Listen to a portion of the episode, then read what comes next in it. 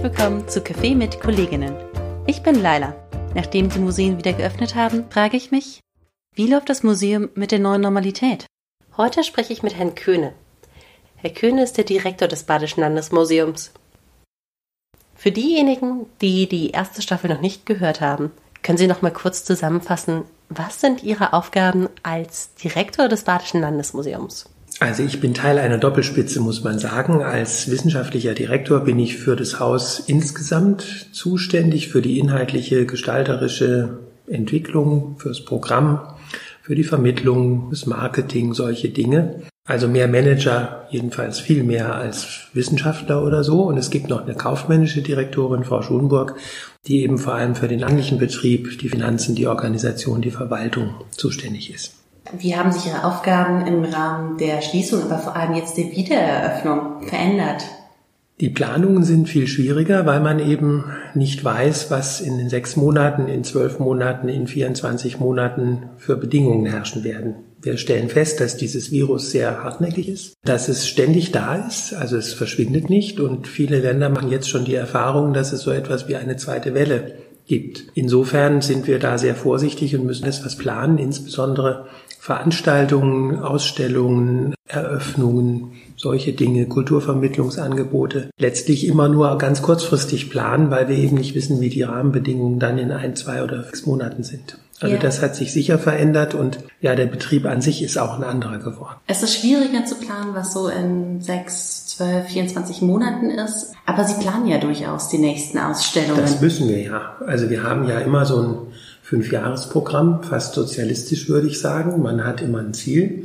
Und die kollektive und, äh, Milch im Kühlschrank habe ich übrigens die entdeckt. kollektive Milch im Kühlschrank. Ich habe heute auch einen Euro in die Milchkasse eingezahlt, also ich habe mich ausgelöst dafür. Ähm, tatsächlich haben wir immer Kooperationen. Wir machen oder möchten im nächsten Jahr eine Jugendstilausstellung machen, die wir mit den Museen in Amsterdam und Braunschweig planen. Wir haben vor, dann mit Griechenland zusammen eine Ausstellung über die Athener Demokratie anzubieten zu entwickeln.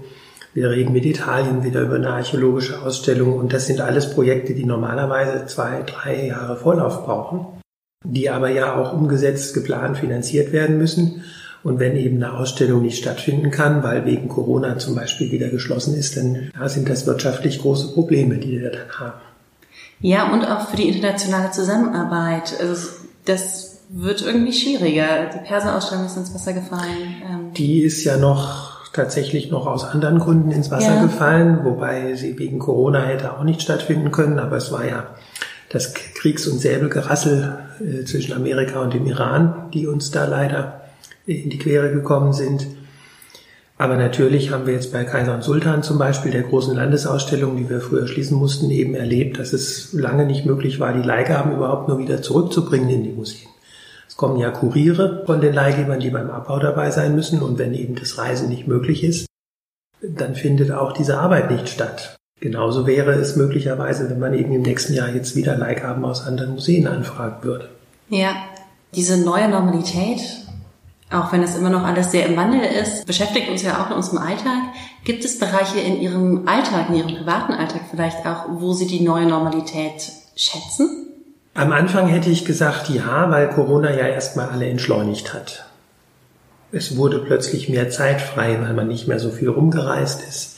Viele Sitzungen sind ausgefallen, man durfte sich nicht mehr treffen in bestimmten Rahmen und man hat eine Menge Dinge erledigt, für die man vorher nie Zeit hatte. Ja, Im Übrigen haben wir uns alle getroffen, mit die diese Gedanken hatten, zum Beispiel beim Entsorgen von kellerentrümpeltem Gerät, ja, da waren ja ganze Herrscher unterwegs. Also es waren ja so ähnliche Reaktionen, die man da hatte. Mittlerweile ist es wirklich so, dass es ein, also man merkt, dass es einem wirklich an die eigene Lebenskultur geht. Ja, also man hat eben weniger Kontakte, man hat da mehr Schwierigkeiten, man ist nicht mehr so frei darin, einfach mal loszufahren, einfach mal loszugehen. Ähm, man merkt es im Restaurant, wenn man da sitzt und Abstand hält. Also man kann Menschen nicht mehr so nahe kommen. Und ähm, das ist etwas, das man zunehmend, glaube ich, als Verlust wirklich erfährt. Und wenn das die neue Normalität ist, dann wird man sich darauf, also ich werde bestimmt länger brauchen, bis ich mich dann darauf einstelle. Ja, das kann ich mir vorstellen. Für Museen hat sich ja auch vieles geändert. In, mit den neuen starken Hygienebedingungen muss es anders funktionieren in Museen.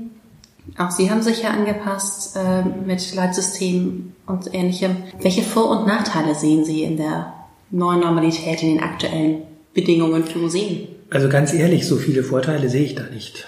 Mhm. Also ich äh, sehe tatsächlich eine Menge Nachteile, weil wir eben uns einschränken müssen dem Besucher gegenüber und das Museum will immer eigentlich genau das Gegenteil. Wir wollen ein offenes Haus sein, wir wollen Platz und Raum für Freude, Genuss, Erlebnis bieten. Und wenn man uns dabei Einschränkungen auferlegt, dann ist das kein Vorteil. Es könnte sein, dass der ein oder andere Besucher, der heutzutage zu uns kommt, das als Vorteil empfindet, weil er ja sich diesen Kunstgenuss mit nicht so vielen teilen muss. Die Säle sind insgesamt leerer, aber im Gegenzug muss er eine Maske tragen. Als Angebot haben wir ein Cicerone-Programm eingeführt, wo es Mini-Führungen gibt. Das ist sicherlich ein Angebot, das großen Spaß macht. Da kriegen wir auch tolle Rückmeldungen. Aber natürlich schließen wir damit oder müssen wir damit auch viele Gruppen ausschließen, die sonst zu uns gekommen wären. Also beispielsweise jetzt mal prosaisch gesprochen, der Landfrauenverein, der Historische Verein, der eine Führung bucht. Das ist alles nicht mehr möglich. Gruppen bis 25 kriegen wir im Moment nach den Abstandsregeln nicht unter. Das heißt, die, die hier einen Genuss haben im Moment, ja, sollen sich bitte dran freuen. Aber wir merken eben auch, wie viele jetzt nicht zu uns kommen können. Und das empfinden wir wirklich als schade und als eine große Einschränkung. Natürlich machen die Kollegen jetzt viel Homeoffice. Das ist auch etwas, worüber man sich unter Umständen erstmal freut. Man hat die Wege zur Arbeit nicht, man spart wieder Zeit. Man kann Dinge machen, die lange liegen geblieben sind. Man kann digitale Arbeiten machen, Datensätze einpflegen. Ja, das funktioniert auch toll und die Kollegen sind super. Wir haben da furchtbar Strecke gemacht, würde ich sagen, viel weggearbeitet. Aber ich glaube, alle empfinden das ähnlich dass es nach so einer Phase aber jetzt auch mal wieder so sein muss, dass man wissenschaftlichen Austausch pflegt, dass man in Kontakt mit den Besuchern wieder stärker kommt, dass man eine Ausstellung so plant, wie man sie möchte und eben nicht restriktiv. Also ich kann der ganzen Sache einfach nicht viel Gutes abgewinnen. Mhm, okay. Und Ihre Hoffnung ist, dass es hoffentlich schnell wieder zu einem Vor-Corona-Zustand zurückfinden kann. Ohne ich finde es, find es ganz interessant, dass als das alles losging, da waren wir ja irgendwie Anfang März oder so, da haben mir schon Politiker hier aus der Landesregierung gesagt, wissen Sie, Herr Köhne, wir rechnen eigentlich damit, dass 70 Prozent der Bevölkerung das sowieso kriegen. Und es geht nur darum, das zu verzögern, damit wir medizinisch nicht überfordert werden. Insofern, ja, da erinnert man sich immer mal dran, wenn man sowas hört, denn das war da ganz früh am Beginn dieser Pandemie. Ich fürchte mittlerweile eben auch, dass es gar nicht gelingen wird, alle davon fernzuhalten und dass es tatsächlich an einen Punkt kommen wird, wo es entweder einen Impfstoff gibt äh, oder wo eben tatsächlich möglichst viele dann immun geworden sind. Ich mache mir dann eher Sorgen vor der nächsten Seuche und der übernächsten, denn was sich jetzt abspielt, das kann sich ja durchaus immer wiederholen. Und ich glaube eben, dass es wirklich so sein wird, dass sich unser Leben verändert dadurch. Da ist einfach die Hoffnung, dass man das tatsächlich dann ein bisschen selbst mitgestalten kann Jetzt haben wir alle nur reagiert, aber es wäre wirklich wichtig, wenn Politik, wenn Fachleute, Wissenschaftler ja, äh, sich jetzt Systeme ausdenken würden, dass dann äh, die nächste Runde uns nicht so unvorbereitet trifft. Ja, das stimmt. Ähm, wirklich Lehren daraus ziehen, die, die übertragbar sind auf andere zukünftige Pandemien. Ich danke Ihnen, auch wenn es kein schönes Schlusswort ist für das Gespräch. Wir sagen noch ein schönes Schlusswort.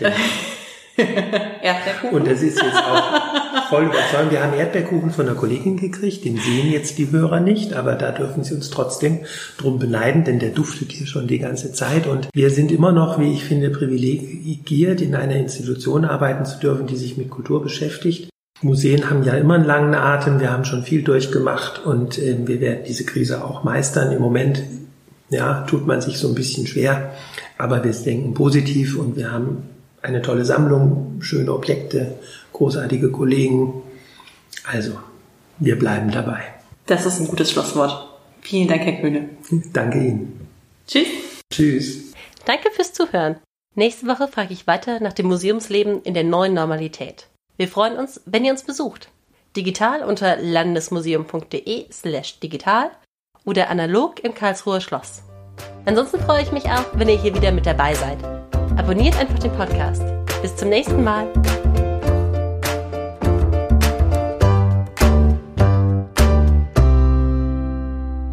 Sie haben mir einen Kaffee mitgebracht. Wunderbar. Dieses Mal musste der sein, ja.